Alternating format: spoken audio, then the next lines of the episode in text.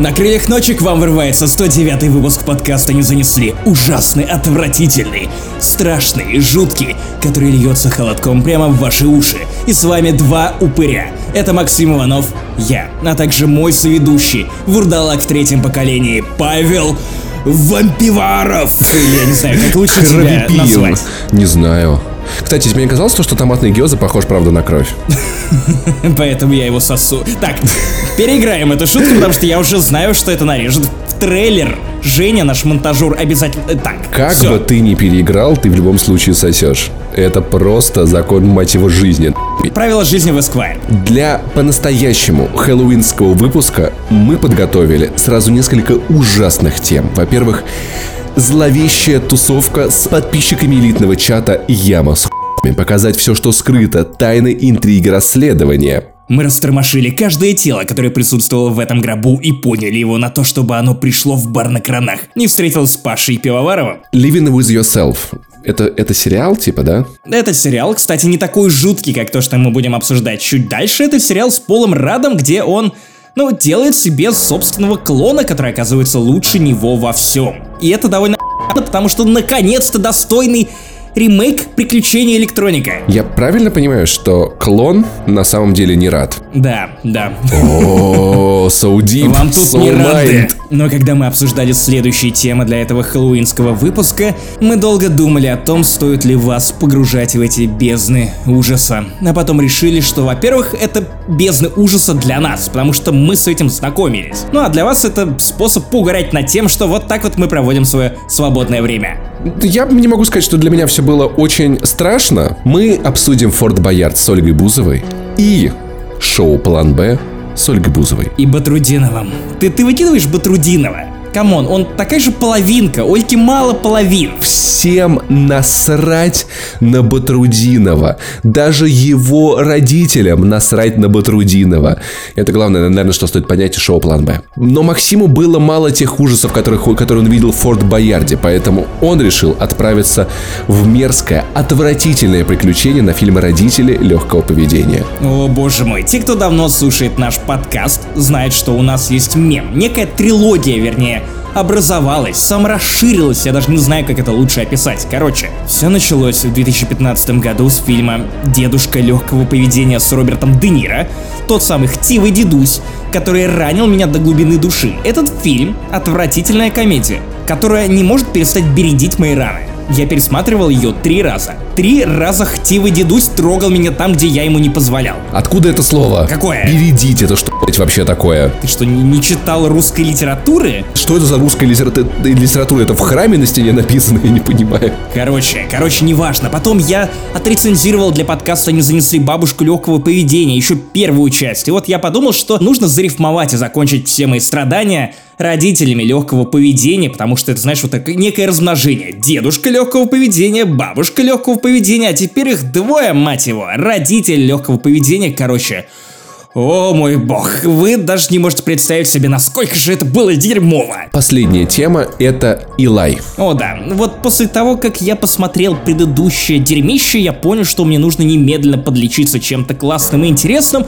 Мой выбор пал на новый хоррор на Netflix, который вышел под названием Илай. И внезапно я ничего не ждал от этого фильма. Прямо скажем, я не надеялся на то, что хоть какая-то искра в жизни во мне осталась после родителей легкого поведения, но тем не менее Илай оказался внезапно охуенным ужастиком, который сначала просто кажется тебе чем-то ну, стандартно прикольным, а потом как берет и начинает выкручивать тебе яйца, что становится прям реально интересно. Если Илай — это глагол, то это фильм про, про собаку, я правильно понимаю? Да, именно так. Продолжение Скуби-Ду. И, ребята, этот момент, который мы с Максимом ждали 4 года, впервые в подкасте не занесли реклама. Продались. Занесли. Подожди, занесли все-таки это когда имеет негативную коннотацию э, и нечестную. Это мы честно подчеркиваем, что это реклама, просто мы так рады, мы так рады, мы так рады. И самое главное, кто наш рекламодатель?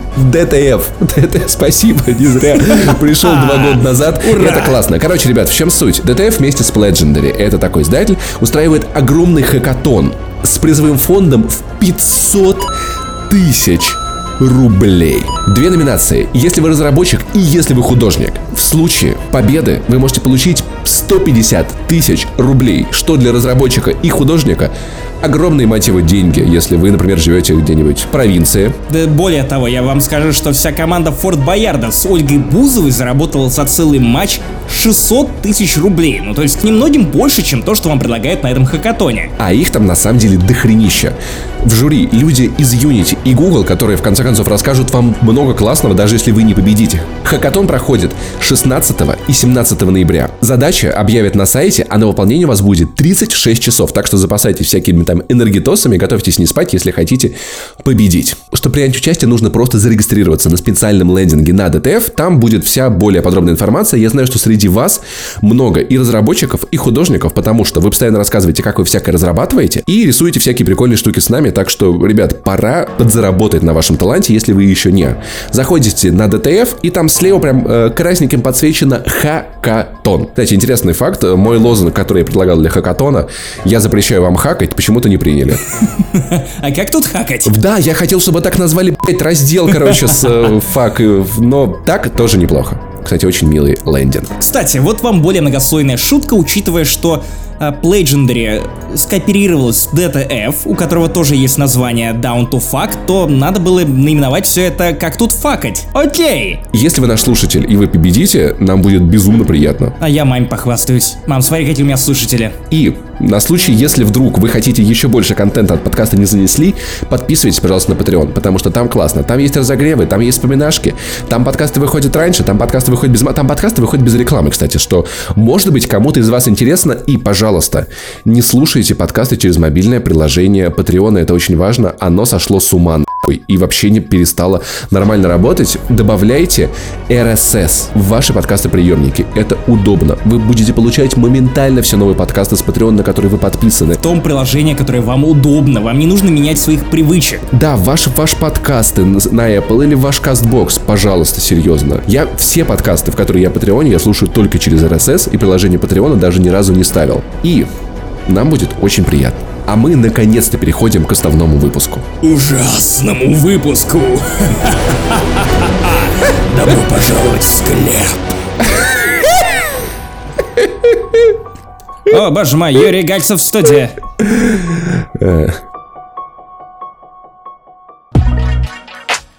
Итак, у нас за последнюю неделю состоялась не только первая рекламная интеграция, которыми мы просто не занимались. Если хотите, то пишите нам. Но и первая сходка подкаста не занесли, которыми мы занимались примерно по тем же самым причинам, потому что, ну, типа, мы довольно ленивые чуваки, а теперь мы еще и живем в разных странах. Тем не менее, на прошлой неделе сходка элитного чата не занесли под названием «Яма с хуями», куда вы опять же можете получить доступ из Патреона.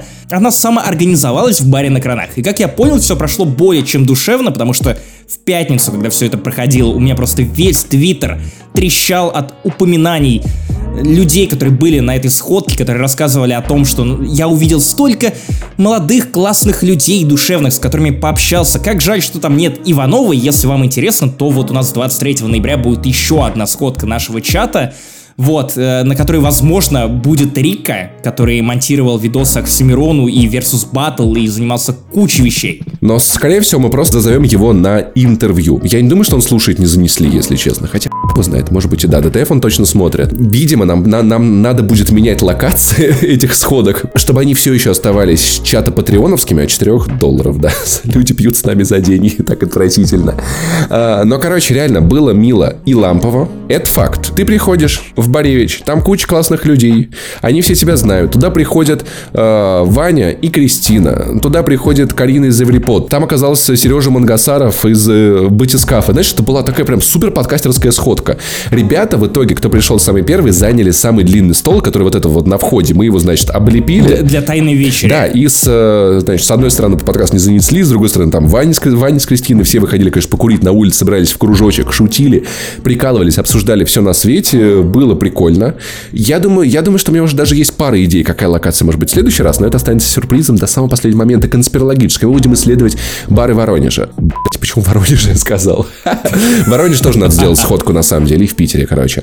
Надо реально брать это за привычку, потому что людям же хочется пообщаться, это мило. Каждый раз, когда меня спрашивали о том, Паша, когда сходку у подкаста или сходку у ДТФ, я говорил, Сделайте, позовите меня, я приду, типа, я не очень хочу этим заниматься, заморачиваться, кого-то звать, что-то придумывать.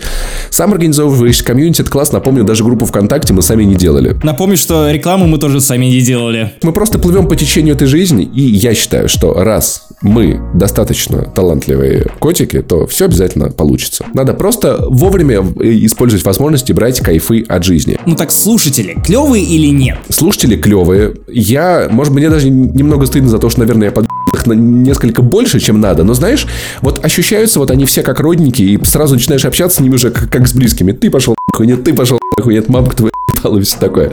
Было прикольно. Общались, тусовались, орали, кайфовали. Ну, я, правда, супер раньше, чем обычно сдал ДТФ Аксе, чтобы уже в 9 оказаться в Боревиче. Несся туда, бежал супер-супер-супер-супер-супер бодро. Слушатели клевые, Сидор клевый. Я уже после всех моих животных болезней развязался в честь этого события. Я неделю не пил. Животных болезней? Ну, типа там вот это вот, помнишь, у меня там панкреатит, и все такое, когда меня прихватило, я целую неделю терпел, не употреблял алкоголь, чтобы на сходке наконец такой, да, а, жив, боже мой. Болезнь живота. Да, не, не Я, я думал просто, я, я не знаю, там... Свиной грипп у меня, цепень. да, типа того, да, да, да, да. Бычий цепень я ращу для следующей сходки. Будем его вместе доставать. Ха.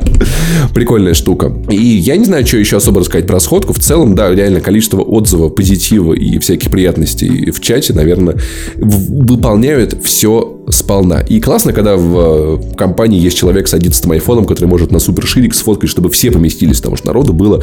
Но мне кажется, для таких сходок вполне себе Достаточно, чтобы это все еще было лампово, но уже достаточно большая компания, чтобы можно было кого-то Блин, Виктор Зуев рассказывал, как у них на сходке один чувак намандел на Спартак, и приехали пацаны их накрывать. Ребят, давайте только по футболу на, на наших сходках не обсуждать, чтобы все было хорошо. Локо ничненько. Ну и я просто еще раз напомню, что 23 ноября, если вы хотите с нами повидаться, то вперед. Короче, прилетаю даже я. Прилетайте в чатик, и там разберемся. Итак, помните, пару выпусков назад я вам советовал замечательный сериал под названием «Мертв для меня». Так вот, Netflix продолжает выпускать подобные авторские, живые и очень душевные штуки с классными актерами. Вот сериал Living With Yourself это вот примерно то же самое, но про человека, который очень-очень и за в первую это очередь же я. от самого себя. Да, да это вот я. В этом и прикол. То есть у Netflix сейчас есть некий пласт сериалов, в которые ты просто можешь ткнуть пальцем и сказать про меня. Это же я, мне это знакомо и близко. Это же не мем, это моя жизнь, да. Так вот, Смотри, ну, они стали брать очень классных персонажей вроде Пола Рада, которого можно величать американской душенькой, потому что это максимально приятный актер, который в свои 50 лет, а я напоминаю, что каким-то образом Полу Раду, который выглядит на 35 максимум, 50 лет. Так вот, ну, он, он очень чуткий, очень смешной. Его интервью это всегда услада для глаз, потому что, ну, он обаятельный, очаровательный человек, который уме- умеет одним своим присутствием в кадре сделать мир немножечко живее. У меня есть некие подозрения в том, что на самом деле где-то в глубине он довольно грустный человек, но вот его паблик персоналити, она очень позитивная. Если не видели его интервью с э, Шоном Эвансом в YouTube передаче Hot Ones, где Шон Эванс интервьюирует звезд, заставляет правильно жрать их какие-то острые соусы, острые крылышки, вот это все, и правильно задает им всякие странные вопросы, кстати, именно в этом выпуске передачи Шон Эванс вспомнил интервью Джада Апата, у голливудского режиссера, который отчасти тоже прославил Пола Рада.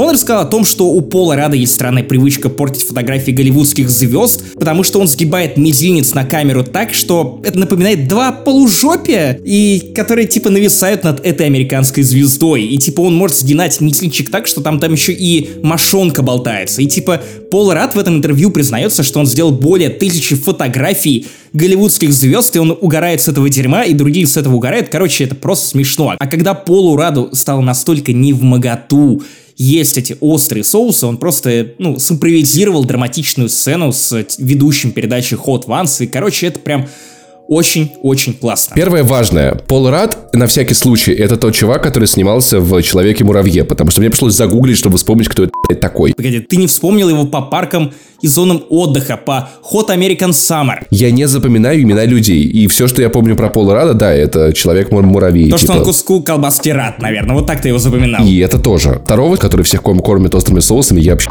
не понимаю, кто это такой. Ну и окей. Ну, будешь больше знать. Посмотришь передачу Hot Ones, она классная. Туда приходил Гордон Рамси в том числе.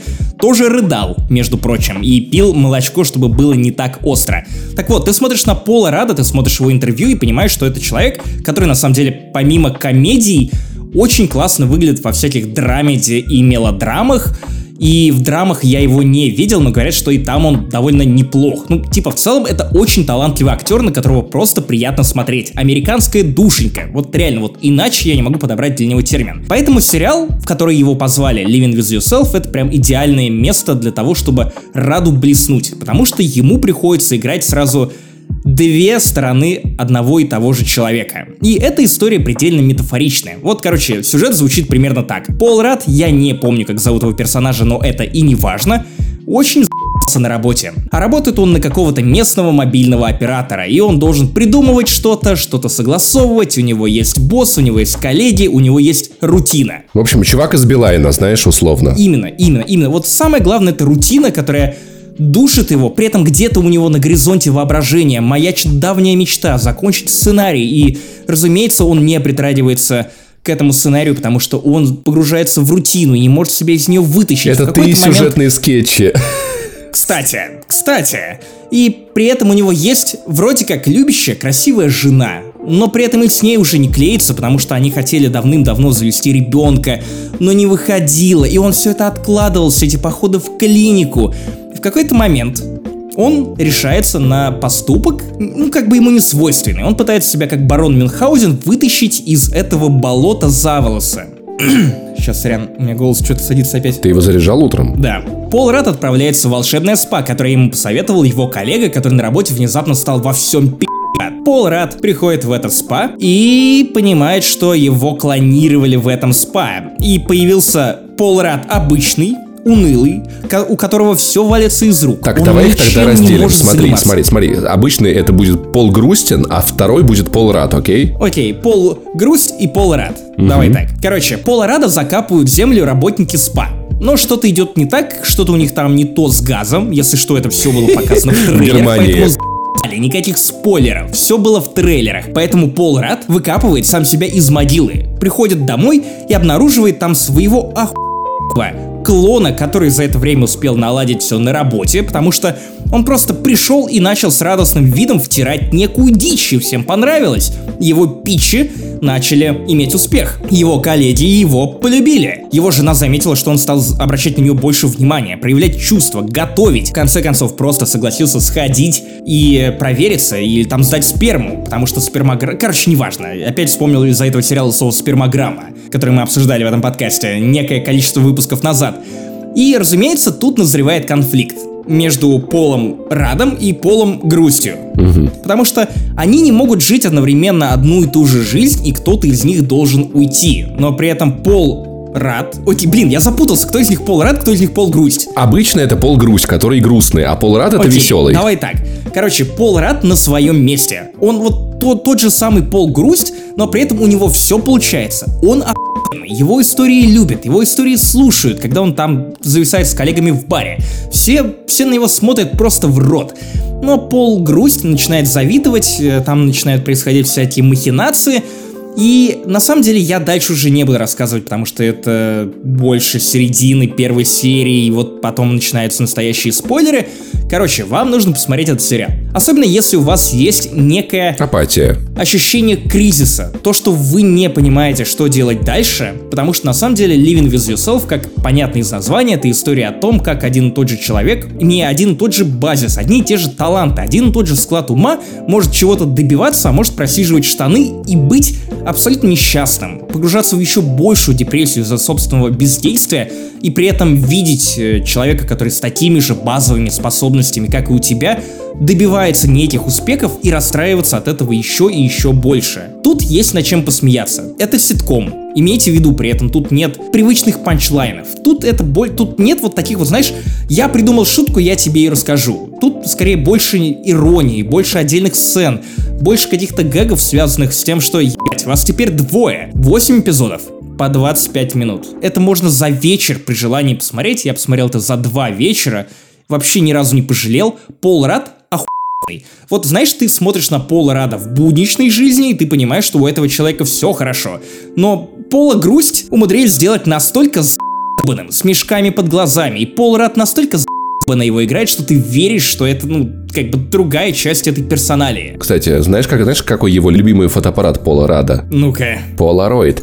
А, я почему-то сразу представляю Эдварда Нортона из бойцовского клуба. Вот как-то вот лицо у них, что ли, похоже. Да, он, наверное, выглядит так же. Ну, типа того, на самом деле. У них даже общие образы, наверное, какие-то. Важный вопрос. А не является ли вот этот сериал историей, знаешь, в духе, типа, ну, твоя жизнь говно просто потому, что ты грустный, попробуй повеселиться, тебе надо больше радоваться, твоя жизнь станет лучше, потому что, когда я слышу такие советы, хочется обоссывать... Нет, нет, нет, нет. Просто ставить людей в линию и вот бежать мимо них боком са. Living with Yourself не дает конкретных ответов на вопросы, он просто предлагает тебе некий конфликт. Выводы ты делаешь сам.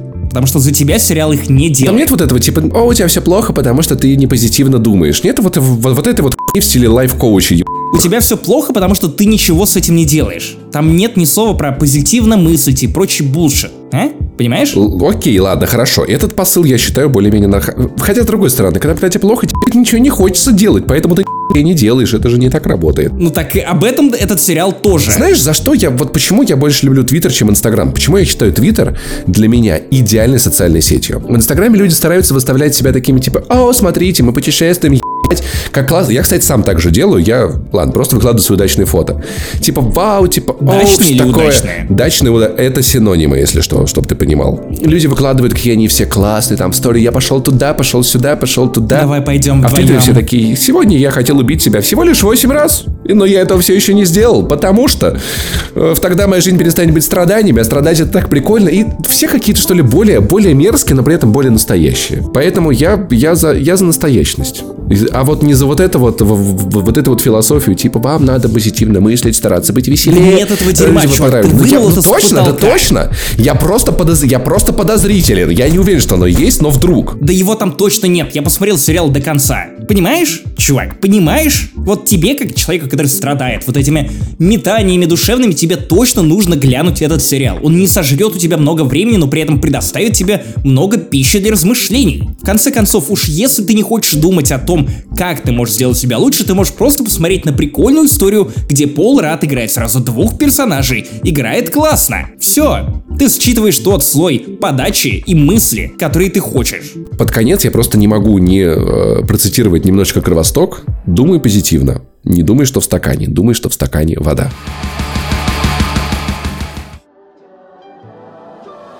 Итак, мы подходим к сердцу, к мякотке, к душе этого хэллоуинского выпуска. Ребята, все... Я стоило просто выложить одну сторис про то, что Соли Бузовой, все такие а это новое шоу с Бузовой, это новое шоу с Бузовой, да, это новое шоу с Бузовой. Мы с Максимом решили немножечко поделить обязанности. Я как прошаренный в холостяке и замуж за Бузову взял на себя план Б, потому что я так собирался на самом деле смотреть. Если кто-то не знал, это шоу... Как я все это, Ненавижу. Это одновременно холостяк и замуж за Бузову, где... Ух, а, сука. Как главные герои, вот этот вот, который с Харламовым тусуется, Каштан и Оля Бузова, они выбирают а, мужчин и женщин друг, друг для друга. И потом начинается совместное шоу, по-моему, на Бали в этот раз. Я взял смотреть эту хуйню. Максим Иванов взял на себя Форт Боярд. Помните вот эту вот старую, милую, замечательную передачу, которую теперь перезапускают с Шнуровым и Ольгой Бузовой? Я по нервному смеху Максима Иванова слышу, что вышло Ой, прекрасно. Я не думал, что Форт Боярд может оказаться порно с Ольгой Бузовой, но об этом я расскажу еще попозже. Я начну пока что с план Б. Если вы вдруг не в курсе, напомню для рекап последних двух лет этого подкаста. Последних двух лет моего желания, чтобы у меня обнаружили рак. Чтобы мне сказали, Максим, плохая новость. У вас э, анус жопы. Окей, это, это вполне объяснимо.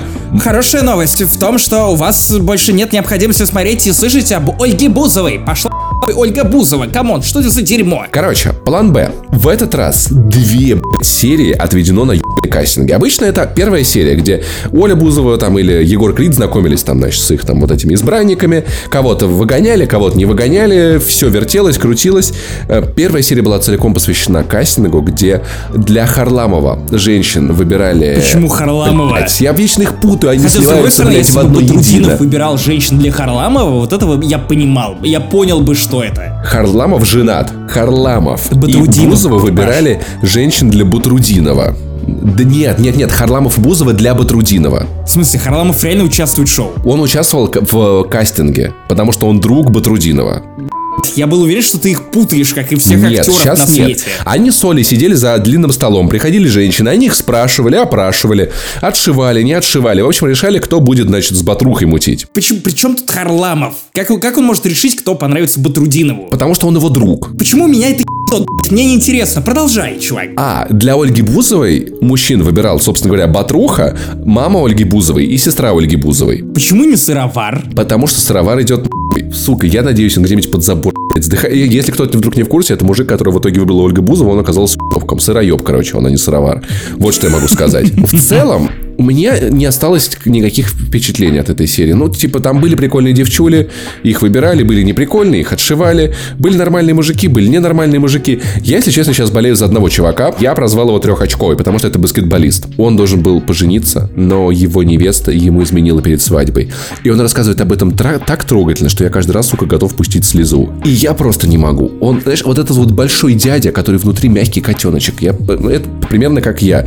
И это реально трогает. Все остальные как-то, ну, плюс-минус более-менее одинаковые. А, есть хоккеист, хоккеист, сука. О, короче, знаешь, вот это такой мужик в стиле «Кто Олечку обидит, будет иметь дело со мной». И есть э, гламурный из Дома 2, который такой, ой, блядь, вот эти не мужики, это мужики, то-то, то-то, я Олю, я такой, блядь, какой же ты просто, просто отвратительный, знаешь, вот как будто, помнишь, как Рос Геллер вот весь э, вот, ги- помадкой для, гола- вот прическу себе, Да, вот, вот, да. а это вот, прикинь, чувака целиком намазали с ног до головы этой Как, как бы он ты весь, себя блядь, вел вылезал. перед Олечкой? Почему я называю, почему я поддаюсь этой массовой истерии, называю ее Олечкой перед еб... Бузовой? Я бы перед Олечкой, э, слушай, наверное, во-первых, меня бы не отобрали, под- элементарно. У меня нет денег на Ольгу Бузову. Ольга Бузова слишком дорогая женщина, я до сих пор не понимаю, почему так. Оля, ты заработала половину денег в этой стране. Попробуй же искать чуваков не потому, сколько они зарабатывают, а потому, что они способны тебе дать. Но если бы мне пр- представилась возможность прийти на кастинг, я бы сказал так, окей, я игражур. У меня, не, у меня нет много денег, я не смогу возить Олю по Бали, но, с другой стороны, она такого еще не пробовала. Чувака, который... Чувака из народа. Простой чувак из народа. У которого есть сердце, душа и мозги. Но ты даже не веган. Ты напоминаешь ей о прошлом, потому что у нее были отношения с сыроваром, ты пивоваров, окей.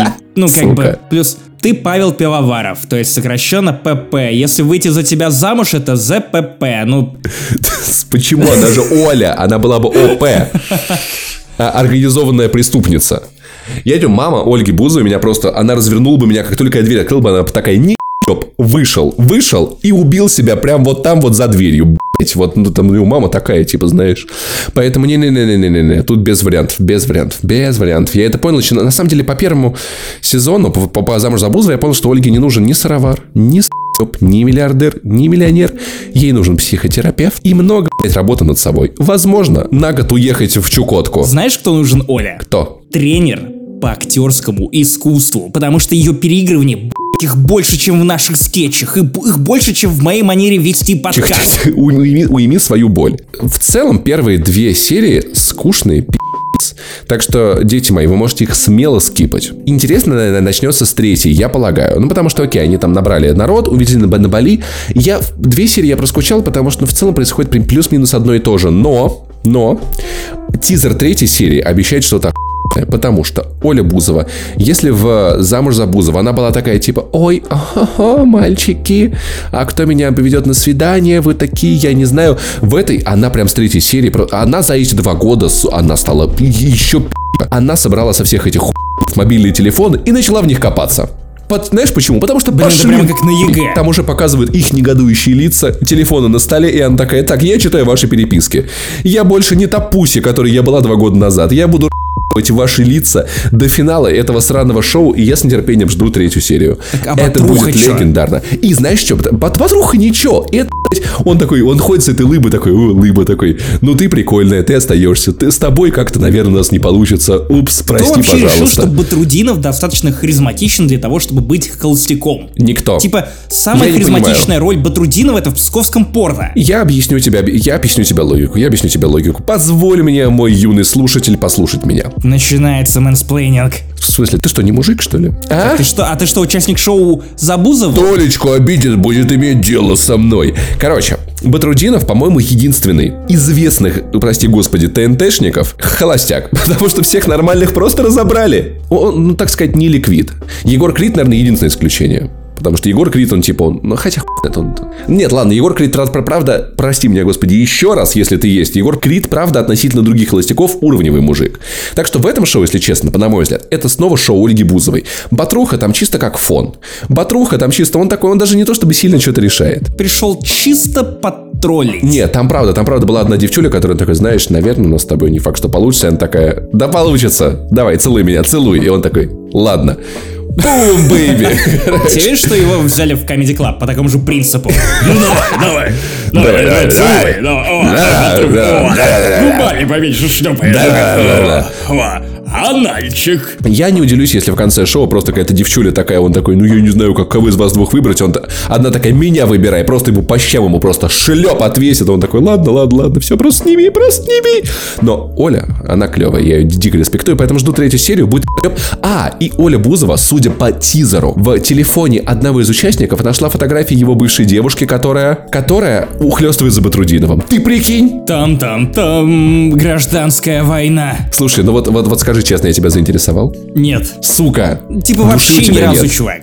Типа, ты, ты мог э, спросить, задать мне этот вопрос еще до того, как ты вообще толкнул всю эту телегу, потому что достаточно двух слов, чтобы я что-то не смотрел или ненавидел по умолчанию. Это слова Ольга Бузова. Батрудинов — это уже отягчающие обстоятельства. Типа, почему меня должно кого выберет Ольга Бузова? Почему она должна казаться мне интересной или хоть маломальски важной? Да нет, чувак, ну как бы у картонный бой Ольги Бузовой, который стоит у тебя за плечами в течение последних двух лет, столько же личности, как и у Ольги Бузовой. Если бы, если бы я пошел на кастинг к Бузовой, я пришел бы с этой картонной Бузовой, поставил такой, я хочу обменять ее на, на настоящую. Boom, baby! Вот это подкат. Что, плоско? Вот это подкаст. Почему я в этом участвую? Ты посмотрел Форт Боярд с Ольгой Бузовой, давай, расскажи-ка, пожалуйста. Почему ты посмотрел Форт Боярд с Ольгой Бузовой? Потому что это хэллоуинский выпуск. И мы все придумали себе по челленджу, который был бы для нас достаточно ужасным и страшным. Проблема в том, что я не рассчитал, что всю говеную работу я беру на себя, потому что ты знатный капрофил. Ты любишь в этом копаться, отсеивать орешки от непереваренной кукурузки или я не знаю еще чего. Я не любитель. Поэтому для меня посмотреть Форт Боярд было сродни, ну, я, я не знаю. Я, я даже родителей легкого поведения ждал с большим, ну, наслаждением, чем вот Форт Боярд с Бузовой. Но должен сказать, должен сказать, что родители легкого поведения были сильно хуже. Потому что родители легкого поведения я не досмотрел, я не выдержал этот трэш. При этом Форт Боярд с Ольгой Бузовой я дотянул до конца и местами должен признать, что я смотрел на это не без удовольствия. Ты начинаешь понимать, что к чему. Вот теперь я тебя Мальчик- заинтриговал немножко. Малый повзрослел, как у Макса Коржа. Наконец-то. Короче, давайте я вам расскажу, как выглядит Форт Боярд 2019 года. Шесть лет прошло с момента выхода последнего сезона Форт Боярда. Локация все та же. Паспорту все тот же. Кстати, если вы не знаете, паспорту в свободное время от съемок работает в метро, французском, парижском. Прикол. Такая карьера у чувака, продают билеты. Вот, и вместе с этим они наняли Сергея Шнурова, который троллит участников. Они позвали хайповых личностей, которых разбросали по какому-то количеству серий в этом сезоне и оставили правила базовые, ну, примерно такими же, при этом разбавили все это плюс-минус современными конкурсами, прибаутками, которые явно подсматривали у ТикТока или у других челленджей, которые популярны в соцсетях. Очень прошу, напомни, в чем суть Форда Боярда, потому что я, правда, не помню. Часть наших, часть наших зрителей по-любому Даже не помню. Сейчас, сейчас... э, Дима, который монтировал наш подкаст, с, э, который переработан на ДТФ, убивает меня каждый раз, когда на, на мой вопрос, кем он хотел быть из зачарованных, отвечает, а что это такое? Так что про, про то, что такое Форт Боярд, надо рассказать. Короче, Форт Боярд для, для самых маленьких. Форт Боярд — это передача, в которой известные или не очень известные люди проходят разные испытания. В этих испытаниях их может забрать тюремщик Форта, который заточит их в темницу до конца выпуска, потом будет шанс отыграться.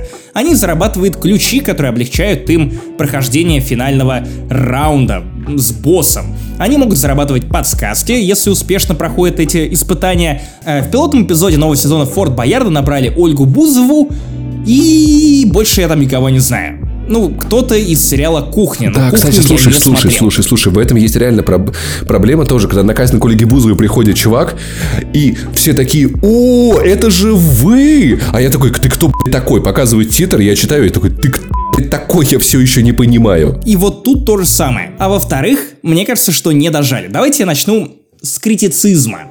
Короче, мне кажется, что в 2019 году шоу «Форт Боярд» оно гораздо скучнее, чем оно могло бы быть, если бы его снимали не для телека, не для СТС, а для Ютуба.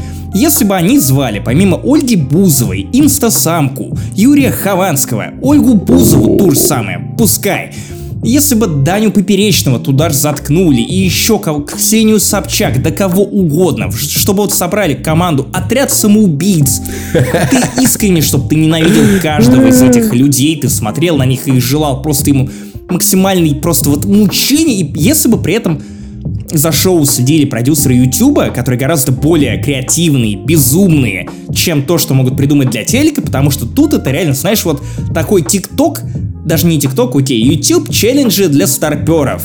О, во- Water Challenge или как его там, типа... Перед участниками открывают банку сюрстрёминга и пускают ее по кругу и говорят, если вы сожрете сюрстрёминг и не облюетесь, тогда, тогда вы получите ключ и паспорту вам его выдаст. И, соответственно, они там сидят за барной стойкой на фоне перед ними шеф-повар, который выдает им эту самую блевотную рыбеху, и они такие немножко едят, передают следующему, тут же блюют, что-то еще, естественно, не показывают, как кого-то тошнит, а это самое интересное.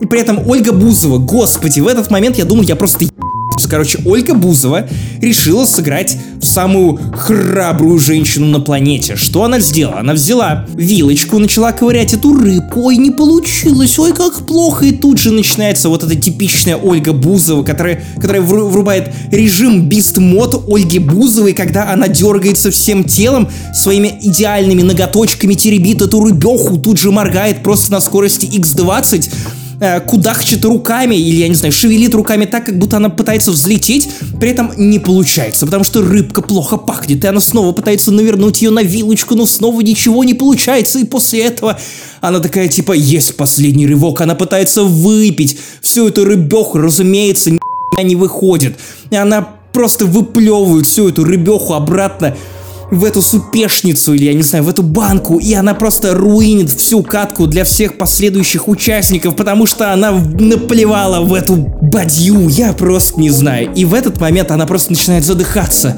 Такая типа, ой, нет, ой, я не могу, ой, это кошмар, о, боже мой.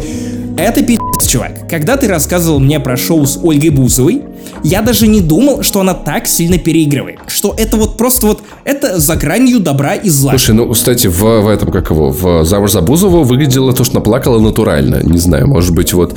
Там ей не надо было жрать сюрстрёминг, просто ходить на свидание с уродами. Ну вот те кадры из э, «Замуж за Бузову», которые я видел, они скорее подтверждают то, что это вот перманентное состояние Ольги Бузовой, в принципе, на ТВ. Особенно, когда ее просят изобразить некие эмоции, и она начинает вот это вот «Сейчас я вам покажу, сука, что Оскар нужно было отдавать мне». Это.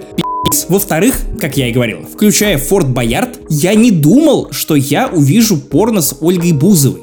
Потому что если закрыть глаза, А очень звуки легко вот эти. Представить, что. Ольгу Бузову и судя по звукам, ей не то чтобы это очень нравится, то ли она параллельно и жрет сюрстрёминг. Слушай, ну знаешь, иногда это в целом вещи, которые идут как бы близко, понимаешь? Ну и там, и там нужно и рыбку съесть, и хуй съесть, я понимаю. В какой-то момент у меня зажигались глаза, когда, например, Ольгу Бузову решали колесовать. Ее подвешивали на колесо, на специальный трос, который раскачивался над пропастью. Там вроде как бродили какие-то тигры, если мне не изменяет память. И ей нужно было, вот качаясь над этой пропастью, разглядеть код на дальнем столбе. Короче, и это, это реально дошло до того момента, что мы с моей девушкой Ксюшей сидели, смотрели Форт Боярд. И нам обоим примерно в один момент стало неловко, потому что все это напоминает, ну, очевидную ну типа... Вы даже трахаться перестали, да, в этот момент? Вот это все, ну типа ну, типа, Ольга Бузова. Подожди, подожди, а на экране что было? А на экране Ольга Бузова ага. летала над пропастью, пока ее вращали... Так, в принципе, да, это может быть порно с э, Ольгой Бузовой. Вращение на я бы так сказал, этюд. Сейчас, отпускай, отпускай, отпускай.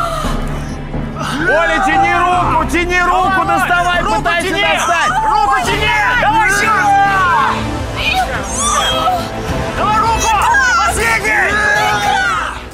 блин, мой любимый момент. Короче, я вот в какой-то момент подумал, что я слишком много общаюсь с тобой.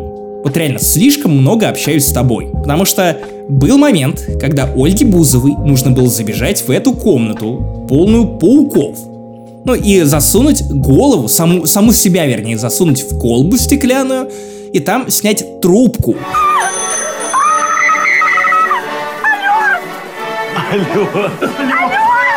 На том конце там какой-то местный волшебник Фура или Фура, я уж не помню какое там ударение, он называет ей какой-то телефонный код. Почему вы так кричите, Ольга, Ольга?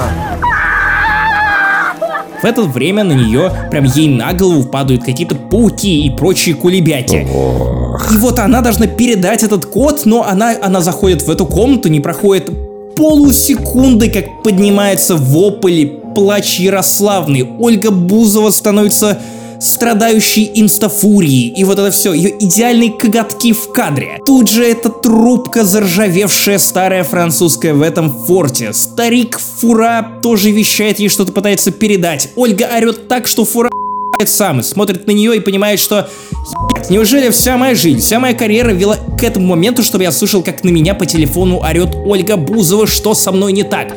Самое смешное, что когда Сергей Шнуров, одно из светлых пятен этой передачи, серьезно, я, я удивился, рассказывал я о том, что тебя ждет, Оленька, нечто страшное, настоящее эмоциональное испытание.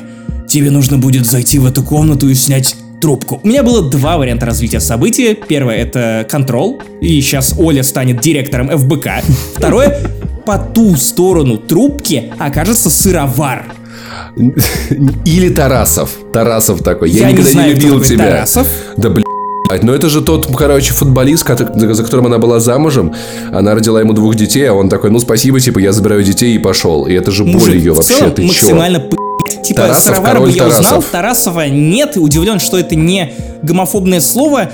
Короче, в общем, она реально просто вот было бы сильно круче, если, если бы там был Да, это сыровар. было бы обалденно. Это Или было бы, с... это было бы лучше. Сыровар, сыровар. Это профессия. Короче, не хватает этому шоу, которое, по идее, стало более хайповым, более современным, ну, того, той самой современности и большей хайповости. Не хватает инста-персонажей, не хватает чего-то большего, чем просто челлендж с сюрстримингом, потому что, ну, это стрёмно. В итоге лучше все работают испытания, которые всегда были в Форте Боярде, вроде финального испытания с тиграми и э, разгадыванием этого шифра на огромной доске э, каменной, в которой они могут провалиться под пол. Короче, все то, что было классным, работает и сейчас. Все остальное, ну, такое. Не то, чтобы я смотрел прям с диким ужасом все это дерьмо, ну и не то, чтобы я прям такой, знаешь, типа, вау, это настолько кринж-кринж, что я могу посоветовать это всем. Нет, вообще нет. Нет, вообще ни разу. Просто если вам интересна Ольга Бузова, если вы хотите угореть, то вперед, там я следующие выпуски попробовал посмотреть, там нет вообще ни одного интересного персонажа, поэтому я просто вынужден признать, что этот выпуск Форт Боярда мне, ну, в какой-то мере сошел только из-за того, что там была Бузова. Она лучшая, Оленька лучшая. Сам концепт Форт Боярда, видимо, уже мне в 2К19 по крайней мере в текущем его телевизионном состоянии максимально не интересен. Вот такие вот ужасные хэллоуинские советы. Вы теперь знаете, чем заниматься а, под конец октября. Можно со всем друзьям одеться в костюмы Ольги Бузовой и Сыроваров, собраться у большого телевизора и смотреть на настоящие ужасы. План Б пока не советую, может быть, с третьей серии будет норм. Я думаю, мы еще обсудим это в подкасте, потому что я досмотрю, ты меня знаешь. Блин. А Форт Боярд, как Пожалуйста, всегда, не надо. тебя ждут удивительные полгода. Привет! Меня зовут Женя, и я монтажер подкаста «Не занесли». Во время обсуждения родителей легкого поведения Макс включил режим Владимира Соловьева. И чтобы вы успели перевести дух от его бомбежки на Бузову, мы передвинули наш рассказ о фильме «Илай» вперед. Спасибо. И извините. Ну а теперь мы переходим к более приятной ноте. Это фильм под названием «Илай», который вышел на Netflix. Это фильм ужасов, который максимально напоминает Стивена Кинга во многих своих аспектах. История очень простая, но при этом довольно занятная. Она может напомнить вам кучу других фильмов ужасов, которые вы посмотрели. Итак, чувак, ты знаешь что-нибудь об Илае? Я смотрел фи- фильм про его книгу. Это считается? Нет-нет-нет, это новелизация.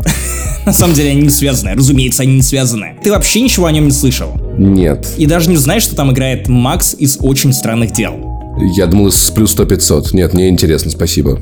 Окей, короче, этот фильм, как ни странно, начинается как одна из серий Доктора Хауса. Мальчик страдает от очень странной болезни. Он не может соприкасаться с внешним воздухом, иначе у него идет адская сыпь по всему телу. Это как фильм «Марин из пузыря». Охуенный фильм был. Возможно, я не знаю, я думал, что это про российских алкашей. Это парень в пузыре был бы. Ольга Пузыря. Неважно, очень шутка. Короче, этот самый мальчик по имени Илай должен жить всю свою жизнь в скафандре, таком синем скафандре с большим стеклом на уровне лица, через которое он смотрит на весь окружающий мир. В самом начале фильма его родители, которые скопили последние деньги на его лечение, экспериментальное лечение, отправляются в старый дом, в котором женщина-врач, я не знаю, врач, э, врачиня, в общем, неважно. Женщина с медицинским образованием, которая способна его вылечить. Скажем так, Вот так именно. будет проще. Она предлагает ему экспериментальное лечение, обещает, что в этом старом особняке ему наконец-то, наконец-то его поставят на ноги, и он сумеет жить, ну, полноценной жизнью. Соответственно, там, в этом самом особняке, построили отдельные стерильные комнаты, которые отгорожены от э, остального особняка стеклянными стенами, и там очищенная вода, потому что он не может просто взять и помыться. Он очень давно не принимал душ, и не потому что он типа е-е-е, я буду грязной свиньей, а потому что, ну, вот, вот такая у него болезнь. В Докторе Хаусе было нечто похожее. А тут, наконец-то, вот соответствующее заведение, которое нацелено на то, чтобы вот вылечить его, поднять на ноги. Доктор, которая пытается его вылечить, она тоже показывает себя максимально приветливой, вежливой, вовлеченной в его состояние. Она обещает ему, что все будет хорошо, но после этого в доме начинают происходить некие инциденты. То есть он начинает замечать призраков, а, случается всякая хуйта, которая, очевидно, имеет паранормальное явление, не знаю, паранормальную подоплеку, он видит рыжую девочку, которая постоянно общается с ним из-за стекла, и ты не можешь понять, она тоже призрак или нет, потому что большую часть призраков Илай замечает в зеркалах. Есть очевидные скримеры, например, он подходит к стеклу, пишет на нем свое имя Илай, и после чего дыхание с той стороны окна первую букву убирают и остается только лай, ложь. И он начинает понимать, что призраки... И он гавкает. лай, да, и он такой... Мать. А там Панин такой, ну-ка Помнишь, погавкай. помнишь картинку? Помнишь Помнишь картинку? Вот Панина? это ворона сидит, э, я собак, а ну погавка, и мальчик такой типа, Вот ну это давай, она ворона такая, да. хитрый, сука, уже в фильмах ужасов снимается. Так вот, и в этот момент он понимает, что не все так просто с этой врачиней, не все так просто с этим старым домом, и, возможно, не все так просто с этими призраками, которые то ли пытаются ему навредить, то ли пытаются, наоборот, ему помочь. А может быть, это вообще разные призраки, которые хотят разных вещей.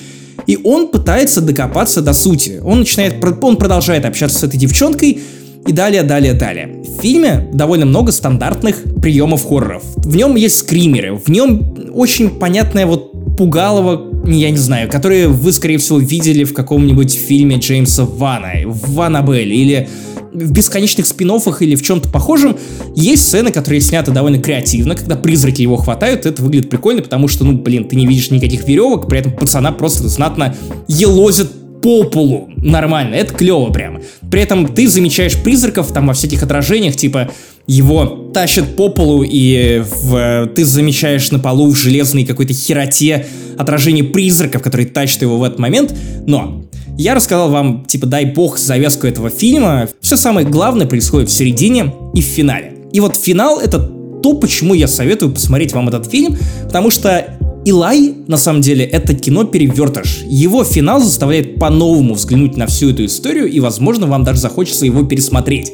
Потому что тут есть в чем покопаться. Есть вот какие пазлы сложить для того, чтобы сюжет и картинка этого кино ну, она как-то сложилась и стала более многогранной и понятной. И вот в конце, я опять же смотрел это с Ксюшей, я от того, что, ну, это просто круто. И эмоция, что у меня, что у Ксюши была примерно одна. Во-первых, мы ничего не знали об этом фильме. Мы посмотрели трейлер на Netflix, и нам показалось любопытно, но мы реально ничего не ожидали. Мы думали, что это будет вот стандартный хоррор эпохи Джеймса Вана. Вот никаких откровений. Все предельно понятно, разжевано, бу, страшно, вот тебе скример, и полтора часа, которые ты проведешь, окей, ну, не, не, прям не вот не самое одухотворенное, что ты в принципе можешь увидеть, но не самое худшее развлечение на вечер в воскресенье. Но, тем не менее, финал просто взрывает голову, это круто, прям я, я, я не могу рассказывать и намекать я вам даже не буду, что все это время происходило в этой лечебнице, но это очень и очень круто. Короче, если у вас есть свободное время, там свободные полтора часа или там час сорок, по-моему, он столько длится, то вы счастливый человек, во-первых. Посмотрите Илая. Ну правда, на фоне вот новой волны ужастиков это прям довольно неплохая картина.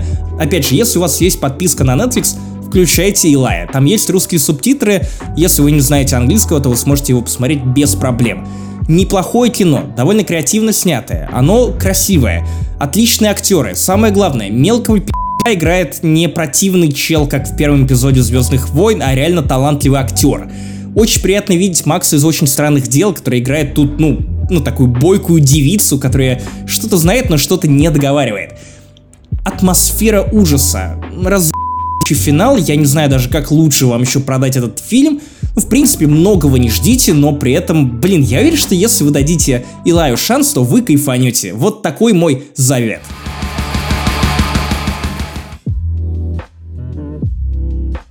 И мы переходим к завершающей части этой ночи ужаса, к этой вишенке на торте из говна под названием «Родители легкого поведения». И вот по предыдущему моему спичу вам могло показаться, что Ольга Бузова — это мой главный страх, что ничего хуже в моей жизни просто не происходило. На самом деле это не так, потому что есть фильм, который я даже не досмотрел. Это «Родители легкого поведения». Фильм, который настолько меня в гланды и в глаза, что... Ну, дальше просто некуда. И я, знаете, как главный говноед в этом подкасте, потому что я люблю наворачивать вот, вот подобные ужасные фильмы, а потом рассказывать вам о них, потому что в одно время вот подобный трэш был частью подкаста «Не занесли», я рассказывал обо всякой дичи нашим слушателям и не жалел своего времени и тратил на это свою жизнь. Короче, вот вам небольшая справка для тех, кто хочет ознакомиться с предыдущими опусами этой... Это сага, как «Сумерки». Этого акта самоистязания. Короче, 24 выпуск я рассказываю о фильме «Дедушка легкого поведения». Фильм, который поразил меня фразами вроде «Жизнь — это зона пука, каждый входит на нее на свой страх и риск». Джейсон Ричард Келли, сын э, Доктора Нытика фон Хренытика. Дэвид и Брук, как младший юрист в юридической фирме. Кремовый пук и ослиный пунш. Это, разумеется, Роберт Де Ниро, человек, который, напомню, когда-то играл в «Таксисте» и в куче других великолепных фильмов. Ну, вы знаете. В общем, Роберт Де Ниро вам представлять не нужно с Заком Эфроном. И вместе они гоняют, и дед и в итоге выкатывает свой на подушку рядом со своим внуком, и будет его это я, я ходил на это в кинотеатре, вашу мать. Слушай, знаешь, я, я подумал, что, что этот фильм это идеальная, конечно, пропаганда повышения пенсионного возраста. Да, потому что в конце, когда он трахает молодуху, он кричит «порви мои трусы, как пенсионную книжку». А нет, это она кричит, это она кричит. Порви меня, как пенсионную книжку, да. Да. И Путин вот такой, да, правильно. времена. 24 выпуск, такие молодые, но уже травмированные мы. Тогда я начал задумываться о том, что мне пора к психотерапевту. И, и, и так и не пошел, судя по всему, да? А потом наступил 49-й выпуск. Эпоха не занесли, когда мы начали оправляться от э, полугодового молчания. И я рассказал там о бабушке легкого поведения, которая является полным бесталанным ремейком фильма «Тутси», в котором происходила всякая дичь, Одна смешная сцена на фильм со стариками в конце, вторую часть я даже не смотрел, но в итоге, в принципе, довольно ужасно. И вот знаете, вот то, что я рассказывал до этого, должно было создать некое ощущение и понимание того, что я повидал некоторое дерьмо. Так вот, родители легкого поведения это худший фильм из всех трех, что я посмотрел. Хуже бабушки легкого поведения. Хуже Хтивого дедуся, который задал этот тренд на кого-то там легкого поведения. Серьезно, я дедушку легкого поведения я видел три раза. Три, мать его, раза. Три. Типа меня уже не спасти. Если Бог будет судить на страшном суде, просто Бог поймет, что со мной делать. Потому что, как бы, ну, такие травмы, они сами не залечиваются. Бабку легкого поведения я посмотрел в кинотеатре. Я не ушел, не ушел с сеанса, что важно. Я думаю, что если бы, если ты совершишь какое-то ужасное преступление, теракт или что-то типа того, и, и попадешь в ад, там посмотрят, скажут, но он, но этот парень при жизни так настрадался, что сейчас уже давайте его типа наверх. Наверное, наверное, по блату проскочу. Короче, все, что вам нужно знать о фильме «Родители легкого поведения», это очередная типа комедия от моего любимого режиссера. Я не помню его имени и фамилии, поэтому я попался на родителей легкого поведения. Но вам скажут фильмы, которые он снимал, все за него. Это «Одноклассники 1» и «Одноклассники 2». Напомню, что в открывающей сцене вторых «Одноклассников» CGI лось обоссывал лицо Адаму Сэндлеру и его семье. Короче, в чем сюжет фильма? Его там нет, потому что это набор сцен, которые слабо с- друг с другом связаны. К середине ты просто теряешь нить повествования. Но я отдельно почитал сюжет, кстати, отдельно я почитал рецензии на IMDb и на Кинопоиске у всех примерно одна и та же мысль. Люди не могут собрать этот сценарий, который, кстати, писал режиссер. Ему там помогал другой чувак, который написал «Черного рыцаря». Помните такую комедию с Мартином Лоуренсом в начале 2000-х? Нет. Короче, никто не может понять, в чем сюжет этого дерьма. Но, насколько я понял, я провел некое расследование того, что происходило в этом фильме. Короче, есть два родителя, довольно престарелых. Это Алек Болдуин и Сальма Хайек. Довольно, ну, ну, классные актеры, вообще-то. Не последние люди в Голливуде. Насколько я помню, Сальма Хайек как минимум номинировалась на Оскар, а теперь играет в родителях легкого поведения. В чем суть? Они погрязли в долгах, потому что, ну, жили в долг. При этом они отправили свою дочурку в какой-то университет, который, естественно, они оплатили ей. И теперь у них забирают по аренде машину, и у них возникает вопрос бабла. Типа, что делать, чтобы самим жить не впроголодь, а они привыкли жить на широкую ногу, потому что, ну, жили в долг. Собственно, твоя любимая шутка про то, что США, вот вы госдолг-то их видели? Вот, Да. вот это про главных героев этого фильма. Короче, и после этого они пытаются заработать деньги. И, естественно, они не придумывают ничего лучше, чем создавать дом соседа, который уезжает на какое-то длительное количество времени и просят, ну, приглядеть этих самых у**ков за этим самым домом. Почему я сразу окрестил у**ками главных героев этого фильма? Ну, потому что, Потому что они- они какие-то конченые мрази. Серьезно, ты не испытываешь никакой симпатии ни к одному, ни к другому. Слушай, ну позволь, позволь, позволь, позволь. Конченые мрази иногда бывают безумно очаровательными, например, как в нашем любимом сериале. О, так мило, у нас есть наш любимый сериал. «Фила- Филадельфия всегда солнечно, где нельзя сопереживать вообще никому, но ты это смотришь. Но ты, ты кринжуешь там, но кринжуешь по-хорошему, тебе это нравится, это такой guilty pleasure. Тут ты просто с того, какие они подонки. Короче, есть человек с инвалидностью в коляске, который встречается с их дочерью. Он приезжает мимо дома. Катит к ней, да, Родители типа? решают устроить гаражную распродажу, вытаскивают свою мебель из дома. Тут проезжает мимо, и он задает им... Он очень дружелюбный молодой человек, спрашивает, типа, это что у вас, гаражная распродажа? На что Алек Болдуин такой, нет, этот дом выблевал нашу мебель. И ты такой, «Э-э-э». После этого начинается троллинг этого самого чувака с инвалидностью. Типа, ну давай, катись отсюда. Типа, все в это этом духе. ужасно. Так шутить нельзя, конечно. Теперь Не, ну, ну типа, ну, ну в целом, просто ты понимаешь, что вот Я прекратил, понимаю, что да. ты должен испытывать в сцене, где есть э, человек с инвалидностью, которого тебе представляют как милого персонажа, который встречается с другим милым персонажем, которого представляют в самом начале этого фильма. При этом главный герой тут же начинает мандить, его жена начинает подманживать, я не знаю даже как правильно это просклонять и проспрягать. Мандировать. М- Наверное, Мандировать. наверное, наверное. Слушай, я, я бы хотел, чтобы этот чувак ответил, да, может быть, я и инвалид, но вы поехавшие. Бум! И победил в этом версусе. Короче, после этого начинается какой-то пи***. В итоге, после неких событий, неких махинаций, они решают сдавать дом своего соседа в аренду. Ради того, чтобы зарабатывать на этом доме бабки и хоть как-то гасить свои долги. Разумеется, разумеется, первым арендатором этого дома становится сексуальный преступник, В смысле, разумеется. которого играет Джим Гаффиган. Почему это разумеется? На, на чей концерт я пойду через два месяца в Риге. Я заплатил 30 евро за то, чтобы сесть в первом ряду, я рассказывал об этом в одном из предыдущих подкастов. И После этого играет- фильма не захотелось сдать, билет, сдать билеты? Я не знаю, но тут он играет э, полного преступника, потому что сам Джим Гаффиган довольно полный. И, я не знаю, что я должен испытывать, потому что он... Шутки этого фильма, их даже трудно пересказать, в отличие от дедушки легкого поведения, которые настолько тупые, что они запоминаются. Но, тем не менее, это шутка. Типа, ты можешь понять, где сетап и где панчлайн родитель легкого поведения это тебе ссут в лицо для того, чтобы поссать тебе в лицо. И вероятно в том, что тебе ссут в лицо это, ну, типа панчлайн для этого фильма.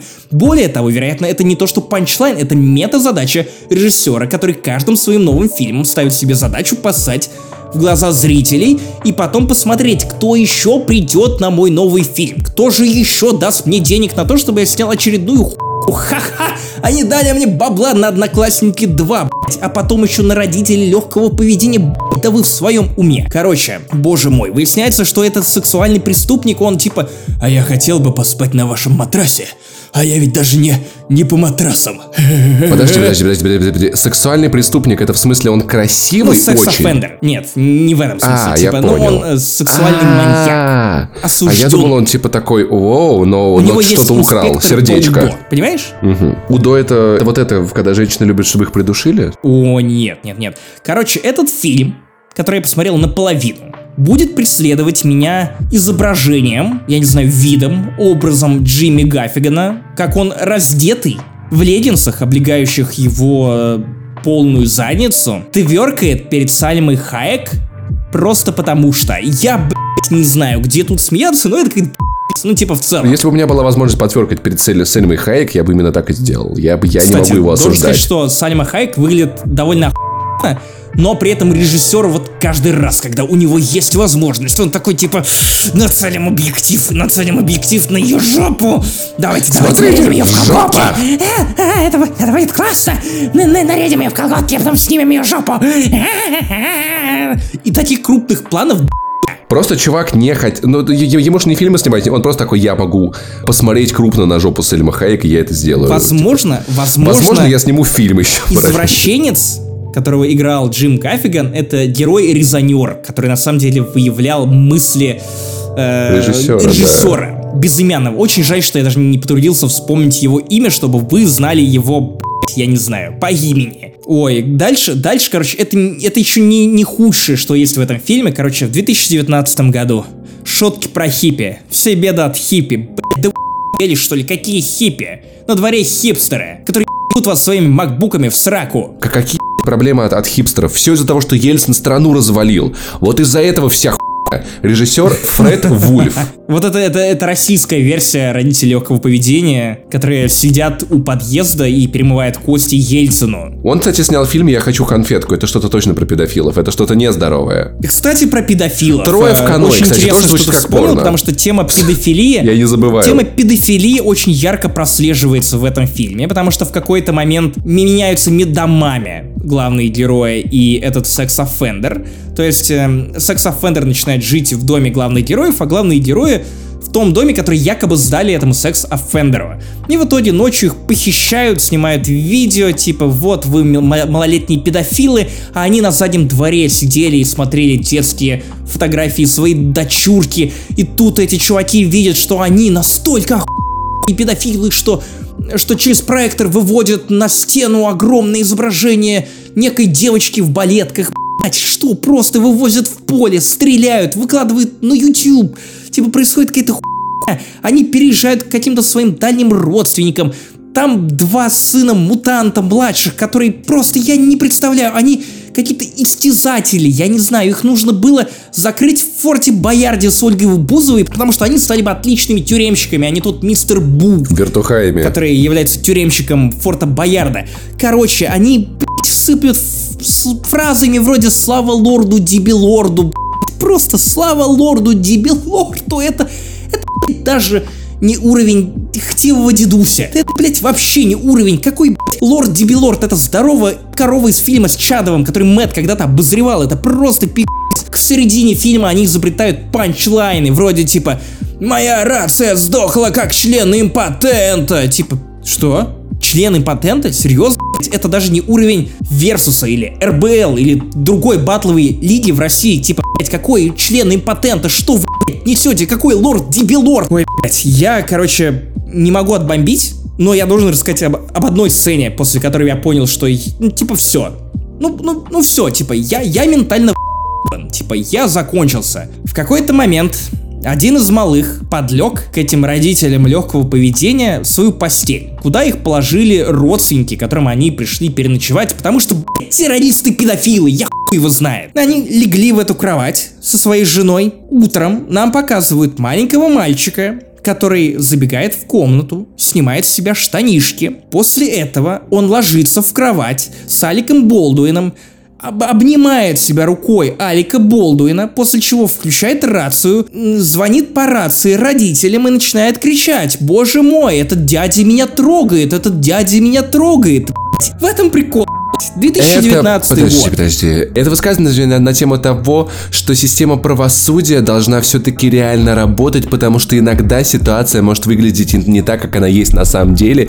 И попытка дать э, жертве некую власть, это социальный комментарий на важно обсуждаемую тему. Меня просто попытались быть в глаза и в уши. У фильма на данный момент что около трехи на IMDb. Я считаю, что это сильно выше. Дедушка легкого поведения. Сорян. Типа, вот извини все то, что я говорил в предыдущие выпуски, ты просто шедевр на фоне этого монумента говна. Знаешь, вот давай сыграем в шоу Best of the Worst, если кто не знает, это лучшее шоу на YouTube от Red Letter Media, где они выбирают из худшего фильма, который они посмотрели за ночь, лучший.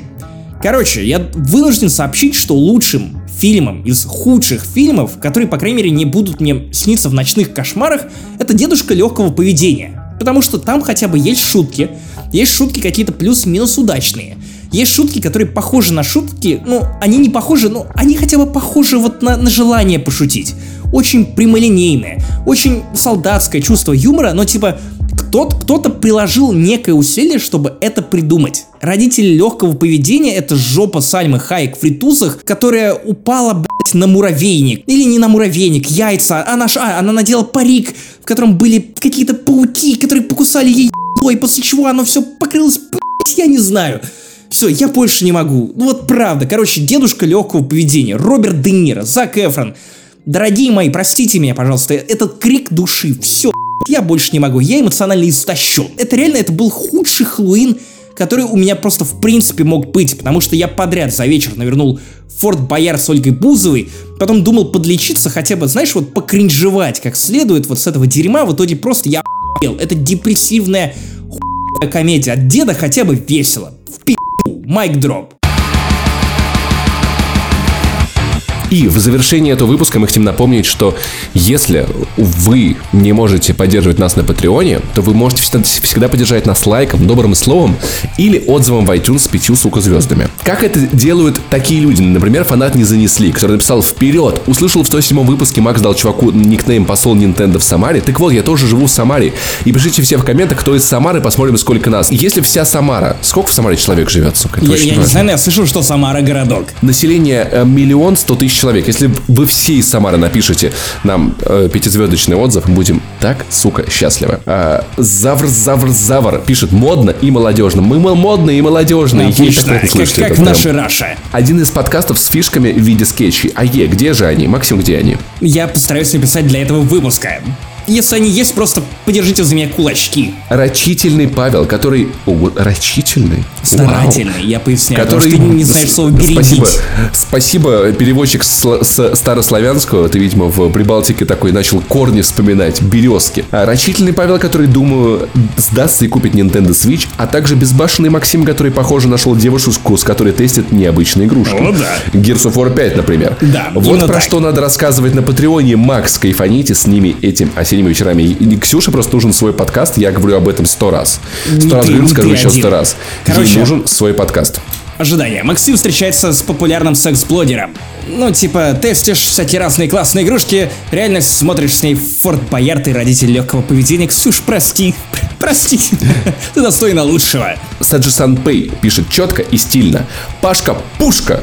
Максимка Кадзимка. Понял, я Пушка, а ты Кадзимка. А если честно, всегда вас слушаю, когда иду, на работу, иду с работы. Классно ты раз в неделю работаешь. Еду к жене на работу. Короче, вы мне заменили скучное время сопровождения до работы. Мы рады быть с тобой. Жене привет. Записываете часто, темпы не сбавляете. Нравятся ваши скейт... Блин, мы только недавно стали такими. Классно, да? Вообще. А люди такие, вы так часто записываете. А мы такие, «Блядь, это такой труд тектонический. Тектонический. Тикто- Потому что я, там- мы танцуем тектоник. И записываем тиктоки. Да. Нравятся ваши скетчи, юмор, ну и троллинг друг друга, конечно же. Успехов вам, ребята. Поцеловал и обнял. ПС, привет с Владивостока. Владик, всем привет. Э, всем вашим сопкам привет. Привет, с- солям всем моим сопкам. С- солям всем моим солям. Э, респектово от души. Вот так вот люди э, оставляют оценки подкасту не занесли. Большое вам всем спасибо. Вы очень поддерживаете. Вы помогаете делать этот подкаст чуточку выше. Э, не только по сути, возвышаясь над другими подкастами, но еще и в топе. Да, короче, это был 109 выпуск подкаста «Не занесли». Хэллоуинский, атмосферный, ужасный, тяжелый для каждого из ведущих. По крайней мере, меня измотало просто б***ь. Я думаю, вы слышали. Мы, тем не менее, не сбавляем темп и выходим которую неделю подряд. Давненько такого не было у нас. Я, Потому что если мы мне не можем. память, то прям с самых первых выпусков, по-моему, мы так не... Да нет, не, не, перед соткой у нас был прям хороший стрик, хороший стрик. После сюжетной сотки мы с***сь и сдали на э, часть лета, но сейчас мы снова возвращаем темпы. Ну, короче, опять же, iTunes, Паша все уже рассказал, Patreon, подкасты, разогревы. Наши Очень классный. соцсети. Рассказывал о том, как ездил в латвийскую глушь. И что я там делал? А я- Паша а я рассказывал, рассказывал про новом ДНД. значении Захара. Да, Мы и, все кстати, об, об этом пошутили. тоже, да. И это прикольно. Поэтому слушайте, кайфуйте, обнял, поцеловал, счастья, здоровья, умные, воспитанные. До встречи через неделю. Пока.